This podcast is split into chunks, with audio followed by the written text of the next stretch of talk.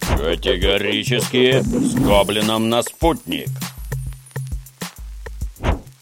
Добрый день, дорогие друзья. Я приветствую всех на программе «Категорически с Гоблином» на канале «Спутник на русском». Программа, в которой мы обсуждаем самые интересные злободневные новости с писателем, публицистом, переводчиком Дмитрием Пучковым. За моей спиной чуть поменялся фон студии. Это значит, что Дмитрий Юрьевич у нас сегодня в гостях, вживую. Да, Дмитрий Юрьевич, я приветствую вас. Симметрично. Как вам Москва? Отлично. Когда последний раз вы записывались здесь с Маратом? В прошлом году. Точно не помню, когда в прошлом году. Как он там?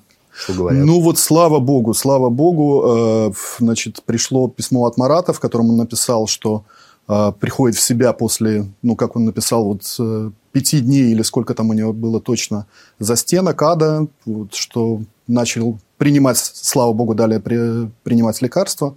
Вот, поэтому, ну, как бы понятно, что все хронические болезни обострены, но вот дай бог, что вот этот перевод хотя бы и физически, и самое главное морально поможет ему восстановиться. Написал, что много читает. Ну, раз письма разрешили, значит, режим содержания смягчили серьезно. А значит, пусть от адвокатов там, я надеюсь, все-таки сдвинется. Да. Ну, здесь и в российские политики не оставляют эту, эту тему. Валентина Матвиенко тоже сказала, что Россия приложит все как бы, возможности для того, чтобы освободить Марата.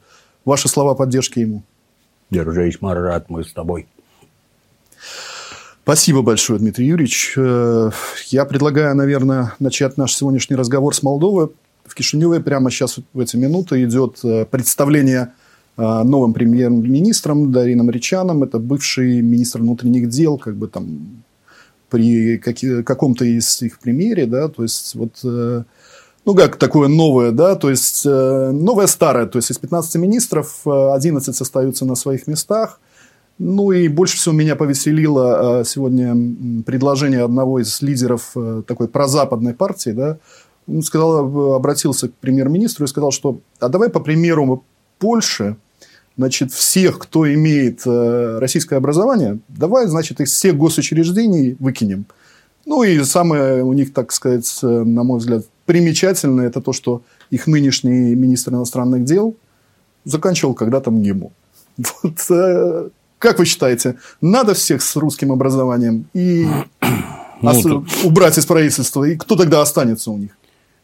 Ну, какая разница, кто останется? Они все не самостоятельные, они никакой там государственной воли никто не проводит. Они делают строго то, что сказали в Евросоюзе и в Америке. Не для того их американцы к власти приводили, чтобы они принимали какие-то самостоятельные решения. Страна, во главе которой стоит гражданка другой страны с румынским гражданством президент, это что вообще такое?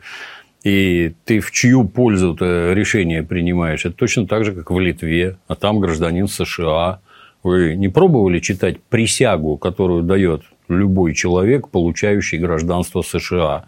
Не пробовали читать? Почитайте, откроется вот просто много интересного, что он обязан действовать в интересах Соединенных Штатов. Он клялся в этом. Клятву дал. И, ну, так и тут.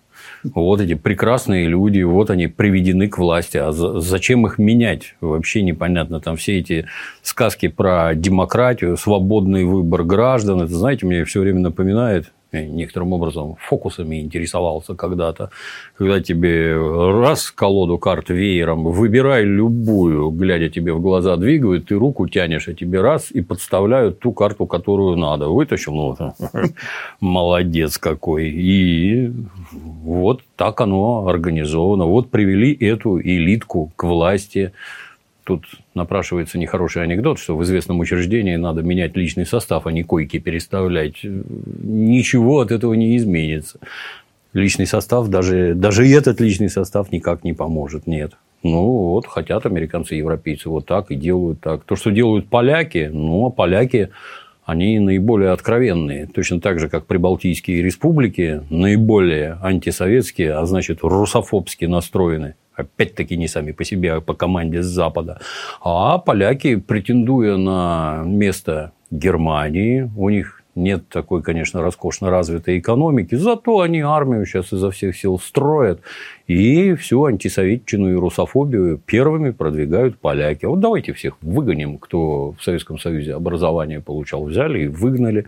И это же все совершенно четко в рамках этой горячо любимой американской культуры отмены это культура, обращаю внимание. Зачистим поляну, вот вас вообще нигде быть не должно. Даже с какими-то минимальными там этими, даже с намеками, я не знаю, на связи с Российской Федерацией, таких людей в правительстве быть не должно. И уж тем более тех, кто закончил МГИМО.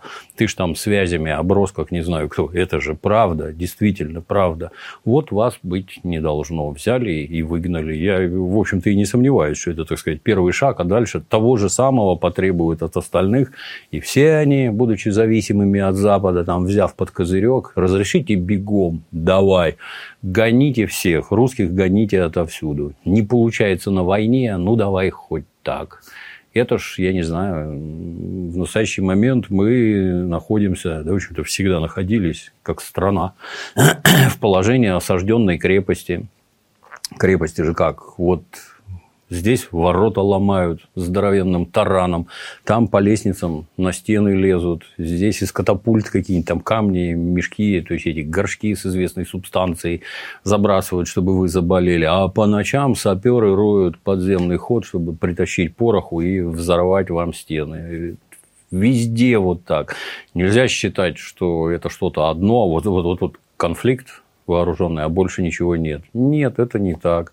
Здесь вам взорвали газопровод, тут вам прекратили поставки всего на свете, тут так сказать, это пятая колонна действует. Здесь мы вам на окраинах еще конфликты устроим, там, неважно где, в Армении, в Казахстане, в Белоруссии, неважно где, будем гадить изо всех сил. Поэтому от нас требуется, ну, на мой взгляд, серьезнейшая мобилизация сил и средств. За всем за этим надо смотреть и применять, наверное, встречные меры, а то сейчас опять выяснится, что с этой Молдавией у нас там какие-нибудь невероятные экономические связи, идет активная торговля, там, понимаешь, уже войну начинают. Не-не-не, а тут бизнес, это не трогайте. Государство – это не бизнес-проект.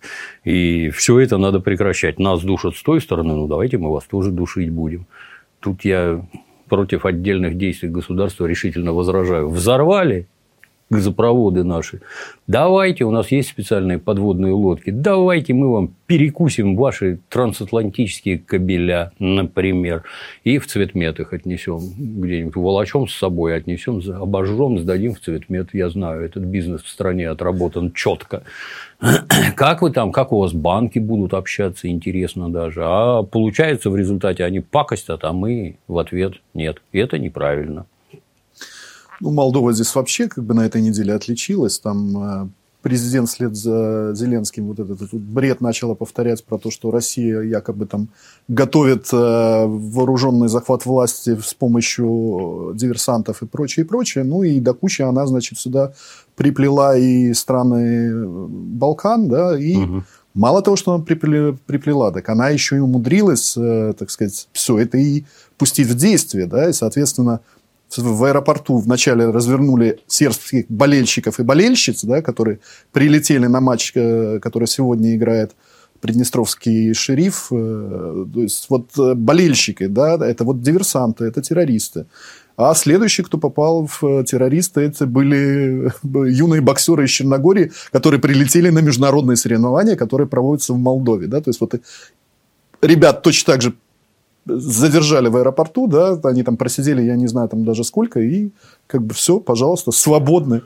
Ну, это ж люди судят по себе. Ну, я бы сделал вот так. Нет никаких сомнений, что русские будут делать то же самое. Когда украинская СБУ под руководством ЦРУ, набрав футбольных болельщиков, в Карпатах строили для них военные лагеря, натаскивали их на борьбу с полицией, как на демонстрациях действовать, натаскивали на различные диверсионные действия футбольных болельщиков в первую очередь. Ну, и они же это самая главная ударная сила Майдана – они же в Харькове действовали, они же в Одессе сожгли людей. У нас как-то это почему-то не очень любят про это говорить, а это именно они. То есть, эти футбольные фанаты – это первейшие нацисты, почему-то так получилось, что главные нацисты на Украине, они в русскоязычном Харькове, а вовсе не во Львове. Батальоны Азов и прочая сволочь, они как раз оттуда. Но это и Санду совершенно очевидно. Раз приехали болельщики, жди беды, нельзя их пускать. А действительно, что вот сербы настолько откровенно выступают на нашей стороне, ну, я что-то такого не слышал. Среди, так сказать, народа, ну, наверное, поддержка Российской Федерации есть, но чтобы заниматься какими-то активными действиями, первый раз такое слышу. Но, повторюсь, ей видней. Она судит по себе. То, что она описывает, это типичные техники Майдана. Вот оно. Ну да, как бы вполне возможно, что все, все по себе и судится. И ну, самое печальное в том, что э, еще идет и накачка оружием, да, то есть вот здесь э, был, опять-таки, саммит НАТО, да, на котором э, Столтен, Столтенберг заявил о том, что да, мы вот будем продолжать поставки вооружения не только в Молдову, но еще и в Грузию, да, то есть вот чешется им просто вот раскачать вот эти вот две точки против России. Вот просто чешется. И тут, э, слава богу, Санду хватило мозгов э, сказать о том, что да, мы видим по опросам, что большая часть населения поддерживает нейтралитет, но как-то она так хитро вывернула о том, что нейтралитет не означает о том, что мы не должны вооружаться. Вот э, это какая-то опять вывернутая логика. Я так понимаю, что они все находятся в таком положении, когда ничего против или там поперек сказать Соединенным Штатам они просто физически не могут.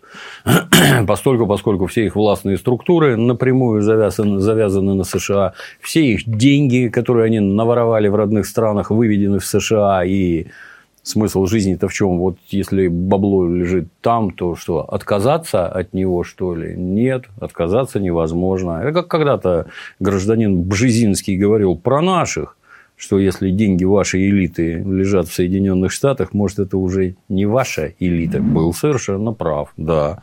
Это именно так. А, а, а здесь, я, кстати, когда-то, помню, Владимир Владимирович говорил, что не, не держите деньги в офшорах, все отнимут полез искать, когда начали отнимать. Когда это он говорил? Представляете, в 2002 году. Что непонятно кому было. Вроде, ну, не последний в государстве человек, мягко говоря. Вы что думаете, он шутит, что ли? Нет, не шутит. А вы как? Ну, а и у этих ситуация безвыходная. Они и так и политически завязаны на США, и деньги там лежат, и поэтому они будут делать все, что им скажут.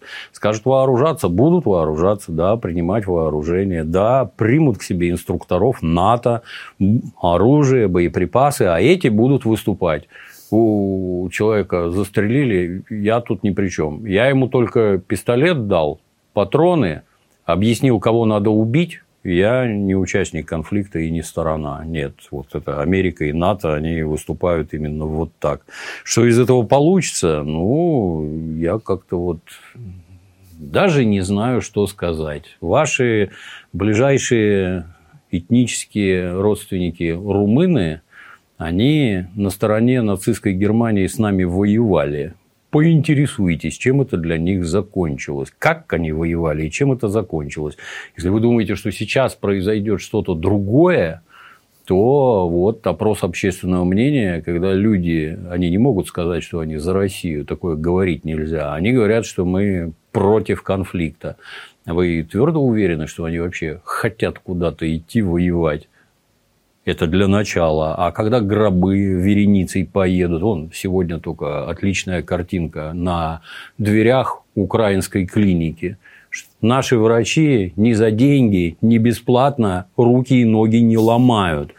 Но если на входе висит такое, это значит, вереница просто идет с просьбой, вы там с обезболиванием можете мне руку сломать. Это значит, на полгода отсрочка от призыва. Ну, а дальше там что-нибудь это как там, или визирь сдохнет, или Ишак, или война закончится. Ну, а тут что? Ну, начнут людей убивать, и что вы скажете? У вас действительно так много людей э, в Молдавии проживает, что вам их не жалко. Ну, этим-то не жалко, естественно. Ну, я боюсь, население все это воспримет резко отрицательно. И как у поляков, когда там начали всех в этой территориальной обороне тренировать, я уж не помню, какое количество из страны убежало сразу и назад уже не прибежит, пока боевые действия не закончатся. Ну, так и тут. Я думаю, народ не только голосованием за мир, а просто убежит оттуда во избежание. Ну, посмотрим, что у них получится. Ну, вот если там уже Столтенберг вспомнил Грузию, да, ну, я предлагаю тоже Грузию вспомнить. Э, тут э, европарламентарии тут э, решили, я так понимаю, там э, уже даже про, про западные партии, да, так сказать, говоря простым языком, подсадить на коня, да, своими заявлениями о том, что ай-яй-яй, если вы не выпустите, выпустите Саакашвили, да, значит, вы как бы не играете по нашим правилам, значит, ваше кандидатство там, в страны ЕС на этом и накроется, да, то есть и вот это заявление, ну, уже так взбесило грузинских политиков, что с самых разных флангов, да, понеслись фразы о том, что, ребята, ну, вот с такими заявлениями вы думаете, что у нас народ как бы будет рваться в ваш Евросоюз? Вот э, это вот что, как бы вот во, во, вообще нету, да, понятия, вот что можно говорить в общественном поле, что нельзя. Ну, а да? кто они такие, чтобы про них нельзя было что-то говорить? Это что там, какая-то военная или экономическая мощь Грузии? Вас, как этих, вот как осла, за мор... морковка на удочке, и осел бежит за морковкой. На здоровье. Вам что там обещали-то? А, ну как на Украине, пенсии по 10 тысяч евро, и Венская опера, и кофе попить в Венской опере. Вот вы в, этом, в этой Европе-то были хоть когда-нибудь там с людьми общались? Вот эти вот пенсии по 10 тысяч евро и даже по 5. Где ты их заработал? Кто с какого перепугу тебе их будет платить вообще? Как вы себе это экономически-то представляете? Вы ничего не будете делать, потому что пришедший Евросоюз перво-наперво убьет вам всю промышленность вот в любой стране. Ну, вот Прибалтика какая-нибудь. Выпускали автомобили РАФ. Где они? Нет. Почему? Потому что есть Мерседес, не нужны ваши рафы. Выпускали приемники ВЭФ? Нет. Потому что есть другие немецкие приемники. Ваши не нужны. А, а нам что делать? Вот, приезжайте, будете чистить унитазы, черную работу выполнять. Денег это все равно больше, чем вы, вы у себя заработать можете. Ну, а, а как же морковка? Так это морковка, она на удочке висит, до нее добежать нельзя. И теперь смотрим на конкретные результаты. Вот как там девочка на Майдане скакала, я не хочу в этот в таможенный союз, я хочу кружевные трусики.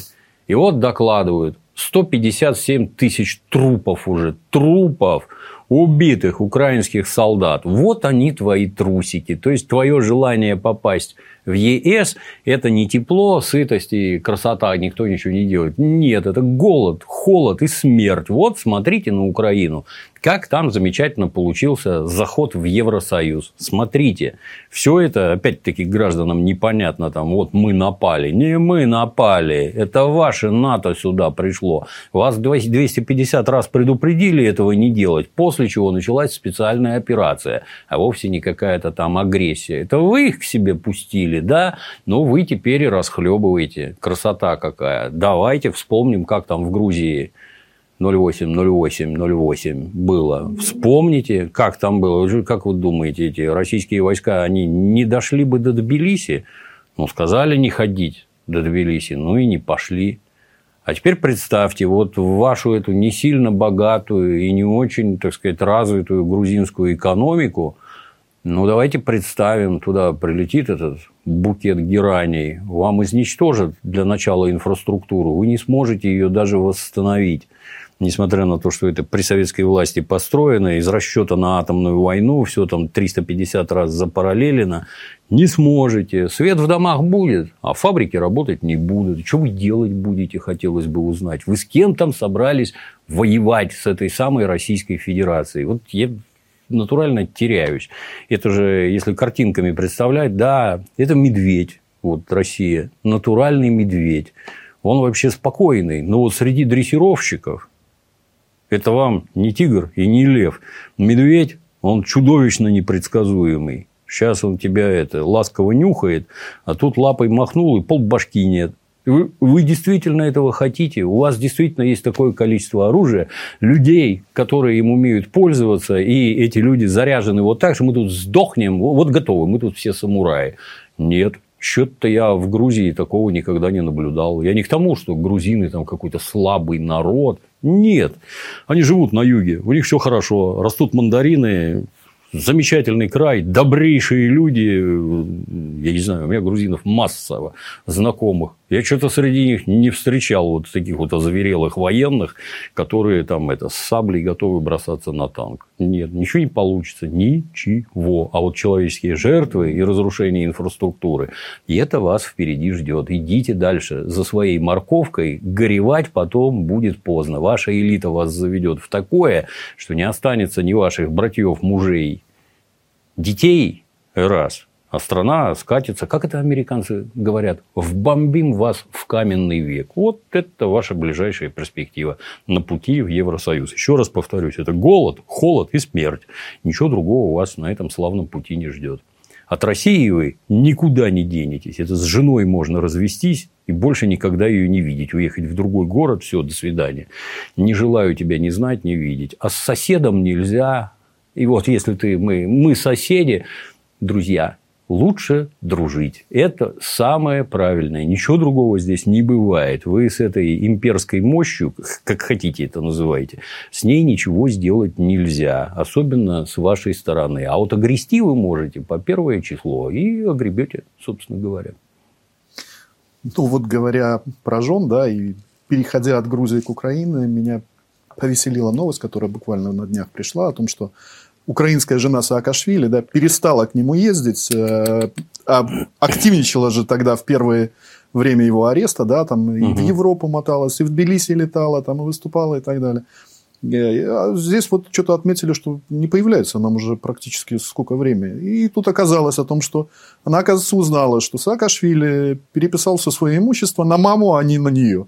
И, Ай, соответ... и соответственно, опс, и у разбитого корыта. И Ай, все, молодец. прошла любовь. Ну, неудивительно, да. То нельзя так делать-то вообще. Михаил молодец, да. То какие-то ролики там из этой, из тюремной больницы, где он там мимо кровати ложится, то с кровати падает, санитары какие-то бегают. Очевидно, косит под дурака, если настолько осознанные действия предпринимает. Очевидно, косит под дурака. Ну, а женщина, можно предположить, что она за него замуж выходила из, так сказать, это сугубо меркантильных соображений. А Михаил обломал, тоже не дурак. Молодец. Высокие отношения, приятно смотреть. Ну, переходя к Киеву, э, сегодня серьезнейшая, на мой взгляд, Financial Times да, позволила себе а, выйти с такой э, лирической заметкой о том, что министры обороны стран НАТО с нахмуренными бровями и встревоженными взглядами задаются вопросом, как долго и чем они смогут поддержать уровень поддержки, бо европейские арсеналы закончились, и даже свалки пусты.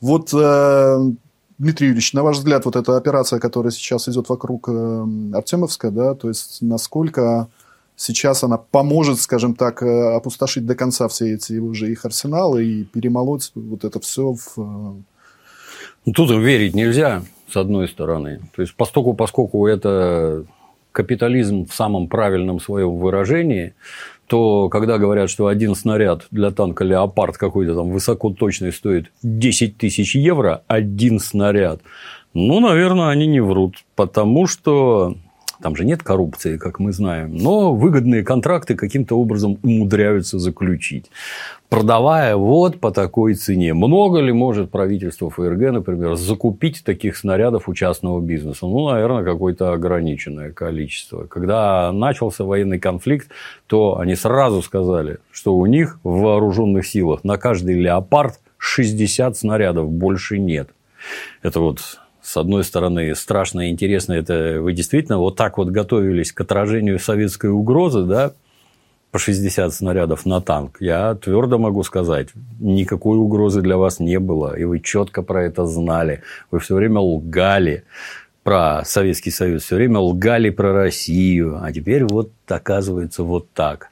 Это выгодно, экономически выгодно, когда стоит американская база, и все заботы об обороне свалены на американцев. Это прекрасно, а мы внутри страны деньги тратим там на какие-то социальные проекты, прожекты, и неплохо себя чувствуем. Не зря же Трамп орал Вы что там, в НАТО копейки какие-то платите, мы вас обороняем, то есть американцы тратят деньги, а вы тут прекрасно себя чувствуете. Правда, наверное, раз и денег мало, и снарядов нет. А что делать? Тут опять, на мой взгляд, не надо расслабляться. То есть, все это ой-ой-ой, у них ничего нет. Это, это ведущие капиталистические державы, которые мигом организуют. Ну, что такое миг? Год, говорят, надо для того, чтобы запустить там эти снарядные заводы на полную мощь. Ну, а тут вопрос, а что быстрее закончится? Снаряды немецкие или украинские военнослужащие, по-моему, и то, и другое, заканчивается катастрофически быстро. И, ну, ну, я не знаю, это же просто вот на пальцах. У вас там условно 30 миллионов человек у вас на Украине со всеми там сбежавшими, оставшимися, а тут 150. Как вы думаете, у кого больше мобилизационный резерв? Это раз. Второе, предки большевики, они оружие запасли столько, натерпевшись от вас, от сволочей, во Вторую мировую войну, Великую Отечественную, оружие запасено столько, на вас на всех хватит. Не переживайте, на всех хватит. Ну, давайте посоревнуемся. Если вы думаете, что вот так, давайте посоревнуемся. Посмотрим, чем все это закончится.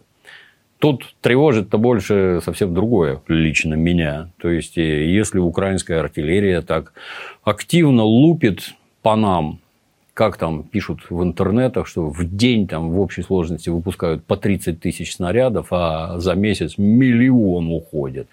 Но их же кто-то доставляет, наверное. Если это наши снаряды, ну, наши везут там из советских запасов. Если вражеские, то с территории Польши везут. Вот почему их везут и почему их привозят, это непонятно. Уже в который раз товарищ Лавров сказал, что все ваши эти транспорты, везущие вооружение, они будут считаться законной целью. Пора, по-моему, перестать чем-то там считать и лупить их безо всякой пощады. Вот. Ну да, тем более, что, допустим, э, та же самая Германия, да, судя по всему, как бы поняла о том, что их леопарды уж слишком много внимания привлекают, и все им вспоминают, э, так сказать, события Великой Отечественной. Вот, и они тут решили, значит, э, придумать какой-то такой прокси-танк, да, такой какой-то универсальный танк для Украины, вот, который, ну, может быть, до них, конечно, дошло, что туда пойдет немецкая, британская, американская, французская техника, да, в каких-то единичных масштабах, которую, ну, как-то надо и обучать, да, и которую как-то надо ремонтировать, как мы с вами говорили да, да, в да. программах, да. Вот, э, вот это их идея, да, это, это что? Это вот все-таки э, желание растянуть на десятилетия, да, войну, потому что, ну, танк просто так, единый какой-то такой украинский, так условно украинский танк. Не может такого быть, то есть. Это, ну, со своих, как они там, знаете, когда изначально американцы гаубицы поставляли, эти М777, а вот вы видите, там на них нет коробочки. Это такая цифровая коробочка, которая обеспечивает связь подразделения, целеуказания, наведение там туда. Им такое не дают. Это может попасть в руки к русским. Вот такое не дают.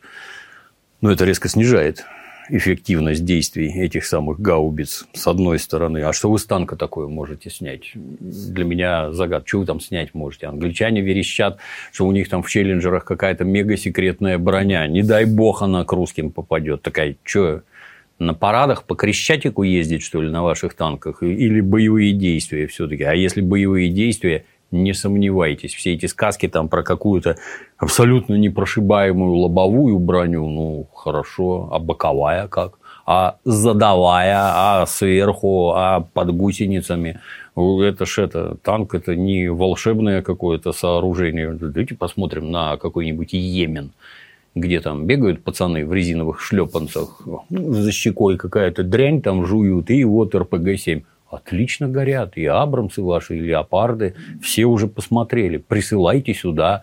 Здесь они, это РПГ-7, а если там какой-нибудь фагот Корнет, это еще лучше. Давайте, присылайте, посмотрим. Сколько вы их можете прислать? Вот я уже забыл, сколько там из наших докладов танков сожгли. Ну, тысячи три, не меньше. А вы пришлете, значит, 300 штук. Ну, на каком-то участке фронта, ну, наверное, да, это такой серьезнейший железный кулак. Только фронт в тысячу километров. Как вы это размажете? А если размажете, это зачем вообще? А кто чинить будет? А кто обслуживать? Там это одни вопросы без ответов. Я лично с нетерпением жду, когда же они их пригонят. И посмотреть, что с ними будет. Да уж, ну танки это такая вещь, которую можно пощупать. А здесь вот э, американцы на этой неделе, так сказать, повеселили о том, что вот то, что они сбивают, да, там уже э, то китайский вроде как Шары. Да, шар, да, а потом они додумались уже написать о том, что они что-то сбили, и вроде как это вообще внеземное вот э, создано, да, то есть это прямым текстом написано, что, скорее всего, это неопознанный летающий объект внеземной цивилизации. Вот, э, ну, Мария Владимировна Захарова там хорошо написала, что у них скоро там и покемоны будут уже официально где-то там бегать и так далее, потому что выборы на носу, и надо как-то отвлекать американцев да, от того, куда идут их деньги, на, там, на которые шикует там Зеленский с окружением. Но, но вот это вот, э, на ваш взгляд, новости на официальных изданиях, да, полосы газет и так далее. Это вот... э, С одной стороны, с моей точки зрения, с одной стороны, это крайне ловкий китайский ход. Берем и отправляем шар. Я, когда был маленький, я родился в городе Кировограде на Украине, в военном городке. Вот у нас аэродром. И что на этом аэродроме, что вокруг. Тогда, это там 60-е годы, непрерывно фигурировали предметы под названием шар-пилот и шар-зонд. Это здоровенные шары были, на которых запускали всякую метеорологическую фигню. И постоянно говорили, что американцы эти шары запускают к нам в каких-то промышленных количествах просто. Тысячами. Мы находили регулярно, что там у них такая затычка здоровая, такая втулка, который, от, от которой шары, в ней там специальная пробка была. Вот. Ну, я не знаю, чьи они, скорее всего, советские были, нас наших-то все-таки больше. Ну, а потом выяснилось, ну, как обычно, как несчастный Хемингуэй бухал со страшной силой и говорил, что он вот не может жить в такой обстановке, за ним все время следят. Все ему говорили, что ты параноик, и это тебе алкоголику кажется. А потом оказалось, не кажется, что ФБР за ним следило изо всех сил. Ну, так и тут Прошли годы, и выяснилось, что американцы действительно тысячами запускали эти шары-зонды на территорию Советского Союза. Как когда сбили самолет У-2 с Пауэрсом, который там так высоко летал, что советское ПВО не доставало. Достало. Так вот, шаров было столько, что Советский Союз был вынужден разрабатывать специальный истребитель, который в 20 километрах над землей летает там, в стратосфере, у которого была специальная пушка, потому что шары, они, у них это внутри все сегментировано, и его, это не Титаник, стреляй, не стреляй, очень много надо в него попасть, тогда только он упадет. Ну, а потом спутники появились, и они прекратили их запускать в таких количествах. А вот китайцы додумались. Вы посмотрите, какая-то дурацкая надувная тряпка с метеорологическим прибором. Я уверен, что там ничего нет вообще там, ну, вот, военного, что можно было бы там, мы, мы тут за вами следим. Чушь. Со спутника все отлично видно, то, что надо видеть а какое внимание, а какие припадки, а, а уже инопланетяне, какие, или это американские рептилоиды раскрылись, я не, я не знаю, там трудно понять, но действительно шум настолько чудовищный, что я даже не знаю. Внезапно выясняется, что и другие шары летают, и другие шары сбивать надо. Ну, правильно. Я считаю, что наш какой-нибудь мегапароход должен заплыть. Там у них, говорят, какое-то в Тихом океане есть какое-то течение. Японцы в войну точно так же запускали американцам свои шары, потому что они, там течение, над ним какое-то это а, атмосферное явление, которое дует в ту сторону. Но они шары запускали. Шар не может унести много взрывчатки, например, и где он ее выбросит, непонятно. А вот бактериологическое оружие может. И американцы очень сильно переживали вот за эти японские подлости. Ну, тут непонятно. Если это можно делать посреди океана, я не знаю, должен, туда должен, просто обязан приплыть наш пароход с тысячей шаров, все это надуть и туда запустить, а на них повесить Есть такие, знаете, уголковые отражатели, которые, например, радиосигнал отражают обратно. Они порадуются, вся их ПВО порадуется. Они вот нам Боинги пассажирские запускали для того, чтобы на Дальнем Востоке вскрыть нашу систему ПВО. А мы вам давайте шаров зашлем и посмотрим, как там, откуда сигналы-то идут. Поглядим. Нельзя это так оставлять. Китайцы молодцы. Какой шухер навели одной какой-то надувной тряпкой. Надо тысячу тряпок. Пусть дальше буянят. Ну вот э, говоря там э, шарак с бактериологическим оружием, тут э, я так понимаю, что и китайских шаров не надо, американцы готовы сами себя травить. Вот. Да-да-да, не могу вас не перебить, что когда началась пандемия и зазвучали голоса, только зазвучали, что а, не может ли такого быть, что это искусственно выведенный вирус? Это все гасили, глушили, смотрите, чушь какую-то несете. А потом, в, вот, в прошлом году, в журнале Lancet, это одно из главных медицинских изданий, вдруг статья, что он американский, что на территории США подобные фокусы с вирусами производить запрещено, поэтому лаборатория вынесена в Китай, поэтому в Китае там с этим экспериментировали что-то, а потом, ну, вы представляете, оно вырвалось ну, я не поверю, что оно вырвалось. Это вы его выпустили для того, чтобы остудить и затормозить всю мировую экономику. Пока война не началась, давайте заразим вас какой-нибудь дрянью. Оно не военное, безусловно, не военное, потому что, ну, как, правда, эти сказки там, где там новичок какой-нибудь, еще что-то. Нас в советской армии обучали все эти Зарин, Заман, Табун, ВИИКС. Это нервно-паралитические газы. Нюхнул и сразу перестал дышать, от чего умер, парализована центральная нервная система. Тут понятно, какая, какова смертность. Если у этого вируса ну, в два раза больше, чем у гриппа смертность, много это или мало. Ну, пока твой родственник не помрет, то это ни о чем, естественно. Как только родственник помрет, это вселенская катастрофа. Оказалось, этого достаточно для того, чтобы все заглушить. Что они еще делают? Ну, не знаю. Я вот в детстве страшно любил. Была такая советская газета «За рубежом», такая толстушка хорошая. Я еще в школе, когда учился, читал заметки про то, как они в ЮАР выводили генетическое оружие против негров. То есть, если представитель белой расы заразится вот этой болезнью, ну, там прочихается температура, как грипп. А если чернокожий заболеет, он умрет это конец 70-х. Я ни малейших сомнений не испытываю, что исследования в этой области никто не останавливал. С нынешним развитием медицины и вот этими возможностями строить всякие вирусы там, с чужими ушами, рогами, еще там с чем-то, оно отработано уже до предела и только ждут, так сказать, часа, когда пробьет, чтобы всех умертвить. Никаких сомнений нет.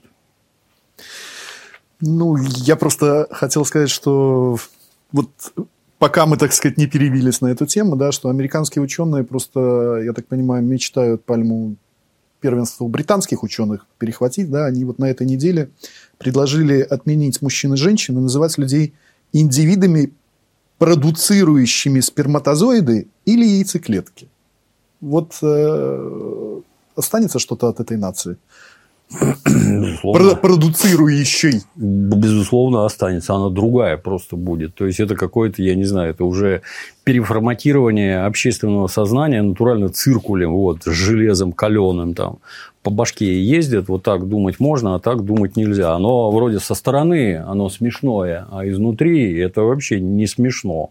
Точно это как к этому на прошедшей неделе там а, предшествовало в британской церкви у них не только ученые, у них церковь еще есть, задумались, что Господь Бог в Библии определен как Он и Отец. А это, в общем-то, не так. Как... Есть ли пол у Бога? Действительно ли он мужского рода?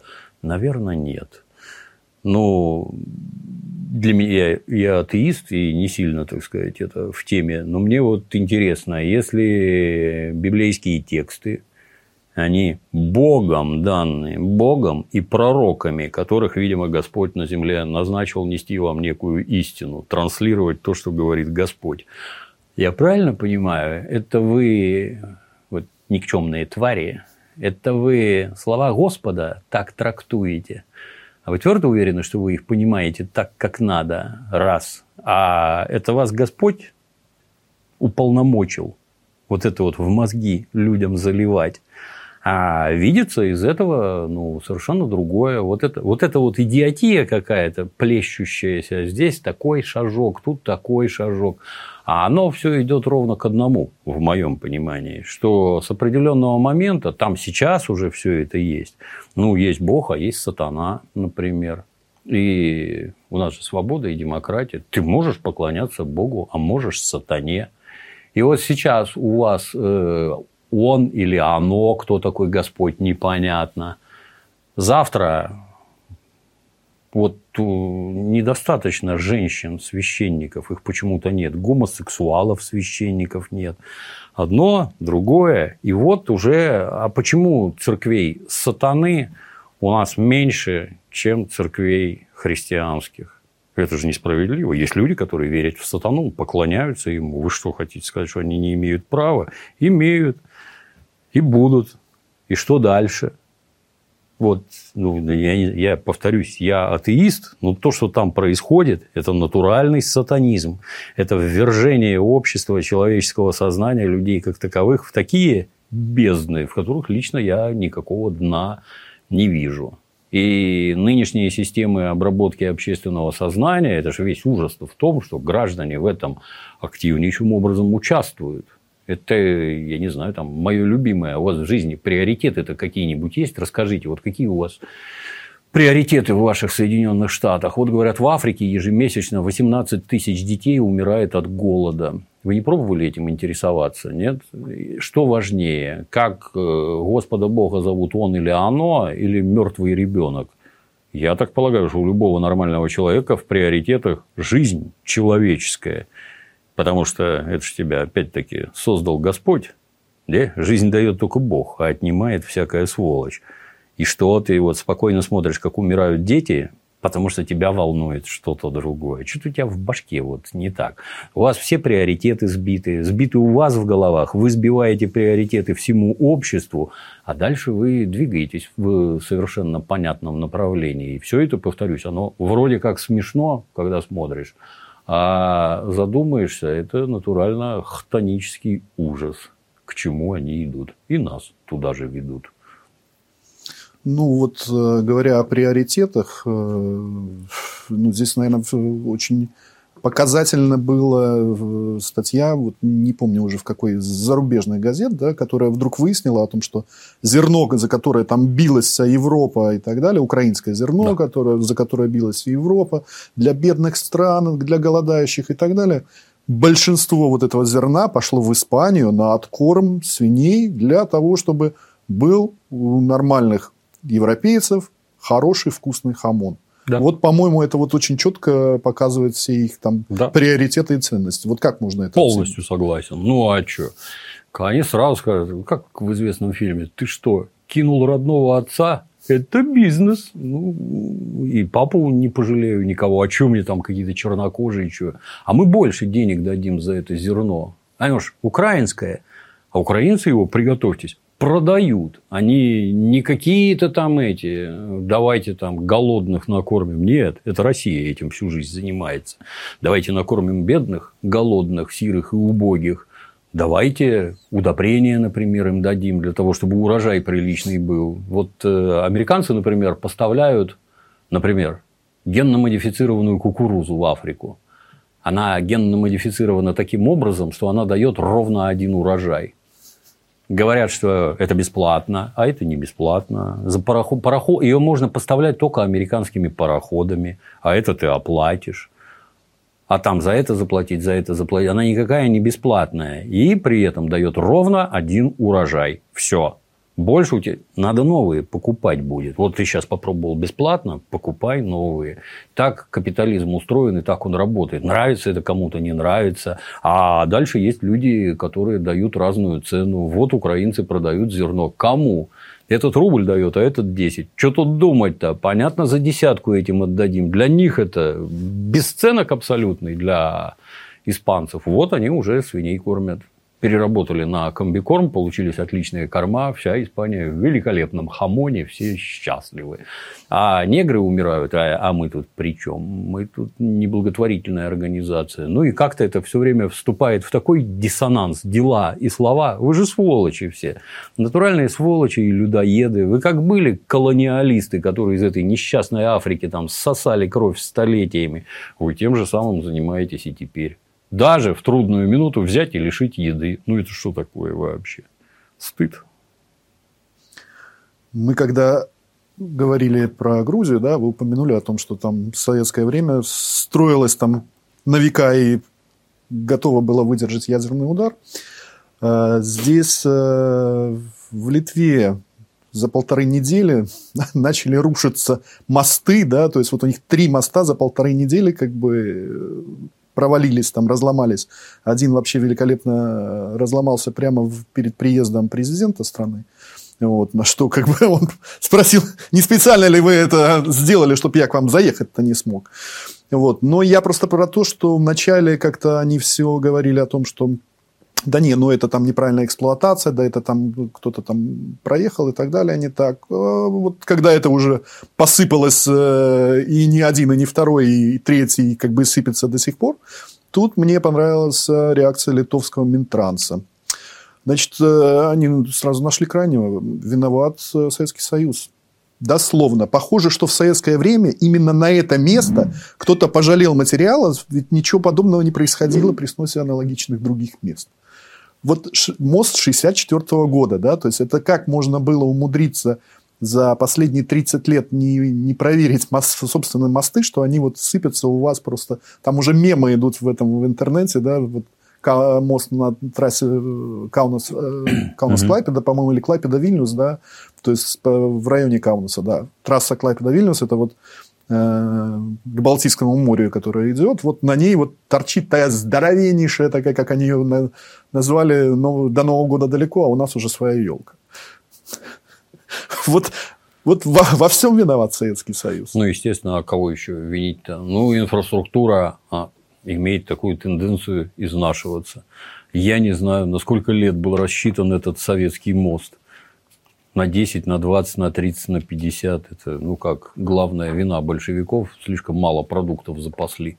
Кончилась советская власть, и еда закончилась. Это большевики проклятые виноваты. Не те, кто страну ломал, а большевики виноваты. Ну, это зайду издалека. Вот в Турции произошло землетрясение, и ужас показывают, там с этих снято с воздуха, с квадриков, там же кварталами целыми лежит. А рядом стоят какие-то дома, там, я не знаю, судя по дизайну, там, 70-х годов. Эти почему-то не развалились.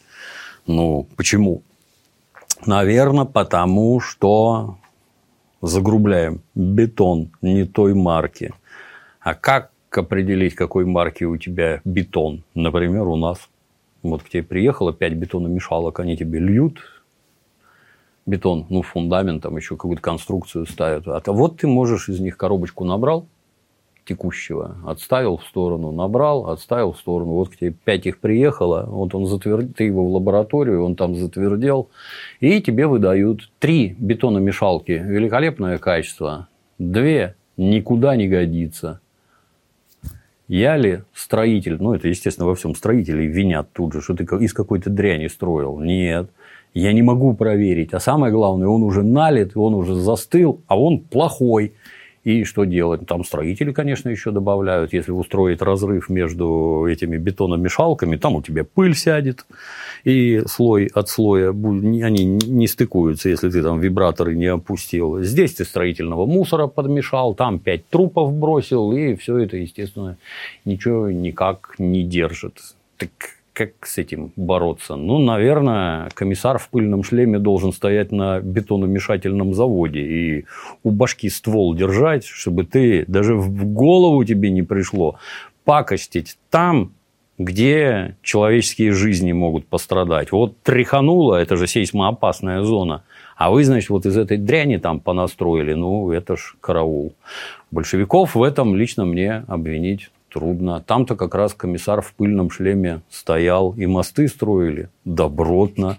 Тут я бы еще у литовцев проверил, не сами ли они его испортили, чтобы из Евросоюза какие-нибудь деньги на ремонт получить, что тоже вероятно. Вы сами там пакостите себе, так сказать, на голову, на граждан-то вам наплевать, а списать все надо на большевиков. Спасибо большевикам не надо говорить за то, что мост построили и дорогу, нет. Вот, за то, что сломался, да, обвиним. А как вы там эту инфраструктуру-то поддерживаете? Нет, я считаю, что нет. Ну, это так везде. Денег на это просто не хватает. Для того, чтобы вот это вот строить и поддерживать, надо могучее государство, огромную экономику, которая может тебе вливать в это деньги. А теперь как в Литве с экономикой? Никак, как и везде. С этим только поздравить. Молодцы. Говоря про землетрясение, ну, скажем так, про, про то, что мы сейчас говорили, да, про да. вот э, бетонную диверсию, мне вспоминается старый советский анекдот, когда вот точно так же разрушенный дом, идет суд, и судья спрашивает, подсудимый кирпич, вы как? Умудрились? Он говорит, а мне что? Он говорит, меня куда положили, я там и лежал. Подсудимый песок. А вы как умудрились разрушить дом? Он говорит, а мне что? Меня куда засыпали? Я там и сыпался. Он говорит, подсудимый цемент. А вы как довели до этого? Он говорит, а меня там вообще не было. Вот. Как ну... правило, каждый хороший анекдот, он вообще не смешной. Просто в парадоксальной форме то, что происходит на самом деле.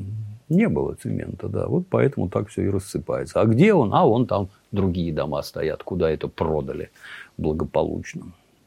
Ну и говоря уже серьезно о землетрясении, о последствиях и так далее, да, то есть а, вот опять для меня очень непонятная ситуация. Все идет на Турцию, да, вот весь акцент идет на Турцию. Понятно, там очень много пострадавших.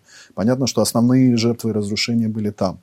Но вот э, демонстративно просто все забывают про Сирию, да, с, тоже с тысячами погибших, тоже с разрушенными домами, пострадавшими и так далее. Демонстративно просто вот этот вот, э, на мой взгляд, двойной стандарт, да, который вот э, идет там со всех стран и почему-то вот наша доблестная организация Объединенных Наций, да, которая вот должна вроде как эту вот всю гуманитарку-то распределять, может быть, э, там даже своими какими-то э, указивками и прочим, ну вот даже они как бы вот закрывают на все это дело глаза. Ну как, я считаю, не закрывают глаза, а действуют абсолютно осмысленно. Там же кровавый диктатор Асад, которого мы изо всех сил пытались свергнуть, вооружали исламских фундаменталистов, загнали туда американские войска, бомбили, бомбили, стреляли, стреляли, не смогли Асада победить.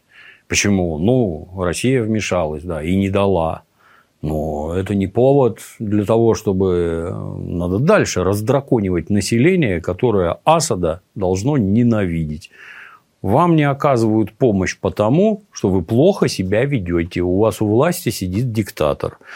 Точно для этого же санкции против России вводятся для организации государственного переворота, для вот всенародное недовольство. Сейчас бы мы все баварское пили, ну, сосисками закусывали, а вот из-за него нам не помогают.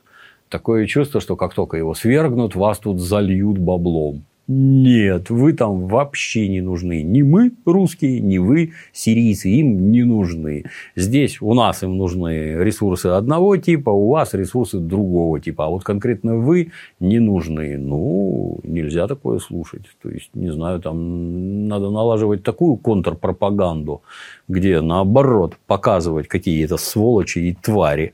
Обратите внимание, ну вот турки Турки нам что, друзья какие-то, что ли? Это же даже не смешно.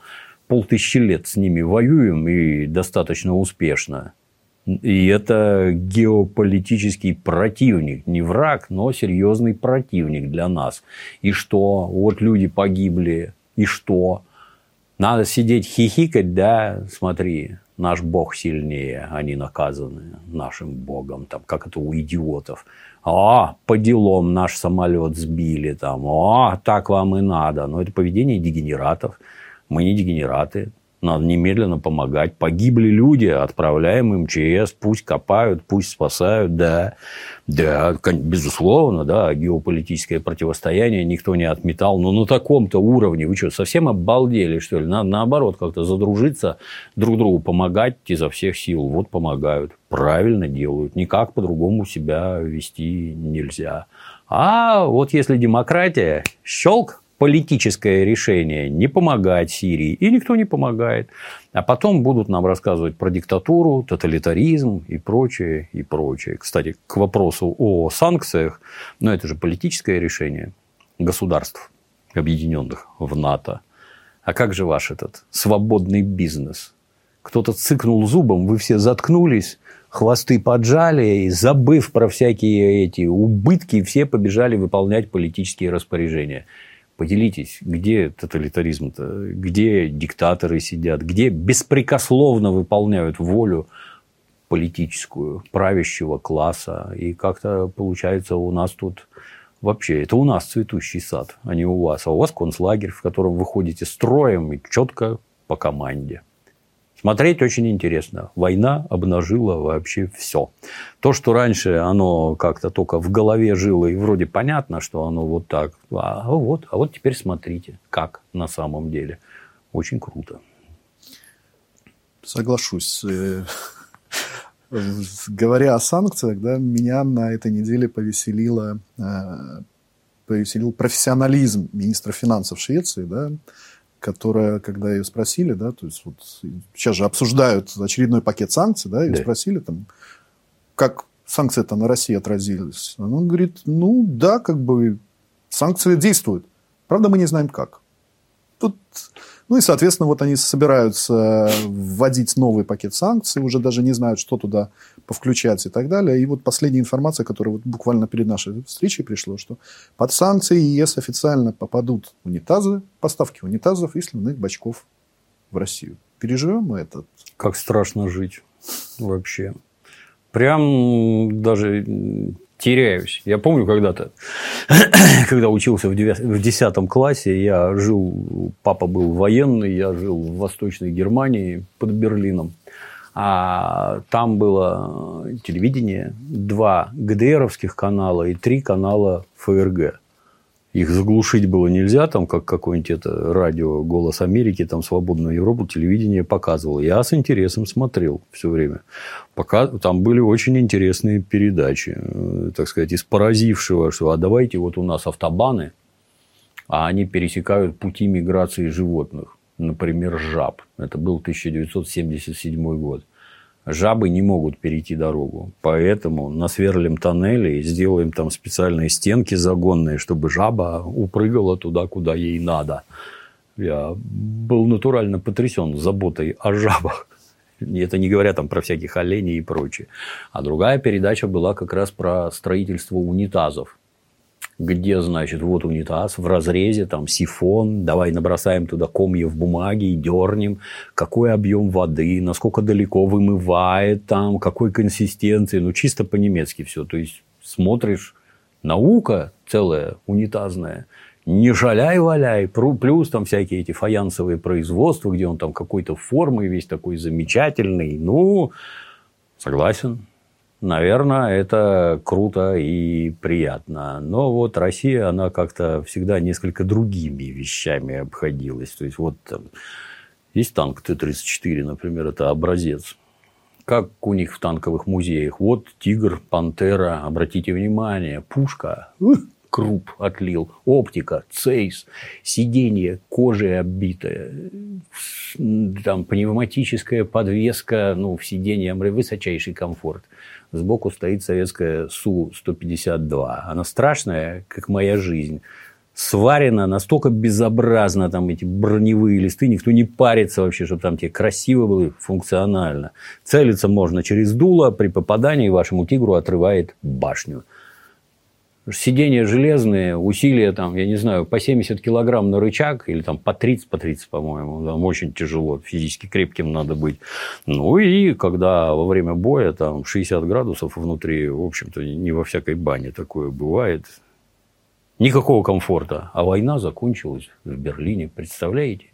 И вот у вас ваши чудо-унитазы. Ничего, мы через деревянную дырку как-нибудь справимся, а вам кранты. Ни на что это не влияет. Зачем это надо? Ничего не понятно.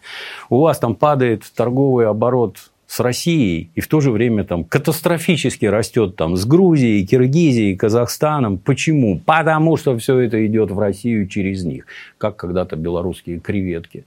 И чего? А ничего. Нафига вы это делаете? Кто стоит у руля? Вы там хоть как-то последствия для родной страны считаете? Ладно, вы нас душите. Это ж ваш бизнес который теряет деньги. Это ваши люди не могут заработать, не могут потратить, не могут согреться, не могут поесть, где, хотелось бы поинтересоваться, уже весь ваш средний класс. По всей видимости, на дне немецкого унитаза. С чем мы их и поздравляем. Мы без их унитазов обойдемся, а им и дальше там жить. Благодарю вас, Дмитрий Юрьевич. На этой веселой ноте я предлагаю, куда мы послали, да?